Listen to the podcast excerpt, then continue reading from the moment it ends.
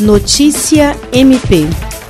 A Procuradora-Geral de Justiça do Ministério Público do Estado do Acre, Cátia Rejane de Araújo Rodrigues, realizou uma reunião com os 22 prefeitos do Acre para tratar sobre a situação do Estado diante do novo agravante de casos de Covid-19 e pedir a colaboração das administrações públicas municipais quanto ao reforço na aplicação das medidas restritivas que se fazem urgentemente necessárias nesse momento e que são orientadas pelos especialistas de saúde.